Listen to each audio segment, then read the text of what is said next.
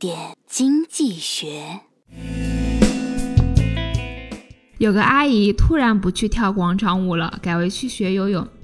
大家都问你怎么改游泳了？阿姨很无奈地说：“儿子和媳妇吵架，每次媳妇都问我和你妈掉水里，你先救谁？我不想为难儿子，所以就学游泳了。”过段时间，小两口又吵架。媳妇说：“我和你妈掉水里，你先救谁？”老公答：“我不用下水，我妈会救你的，她会游泳。”媳妇不依：“不行，你必须下水。”老公答：“那你死定了，我不会游泳，我妈肯定先救我。”从经济学的角度上说，类似纠结于我和你妈掉水里，你先救谁，而不去考虑男朋友会不会游泳的问题，来源于主流大众中一种鼓励表态而忽略行为有效性的文化。这就导致了人们忽略真实的行为后果。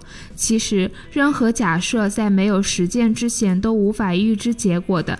即便是男朋友说我会救你，但真的掉水里的情况就不同了。这样的男朋友更加不可靠。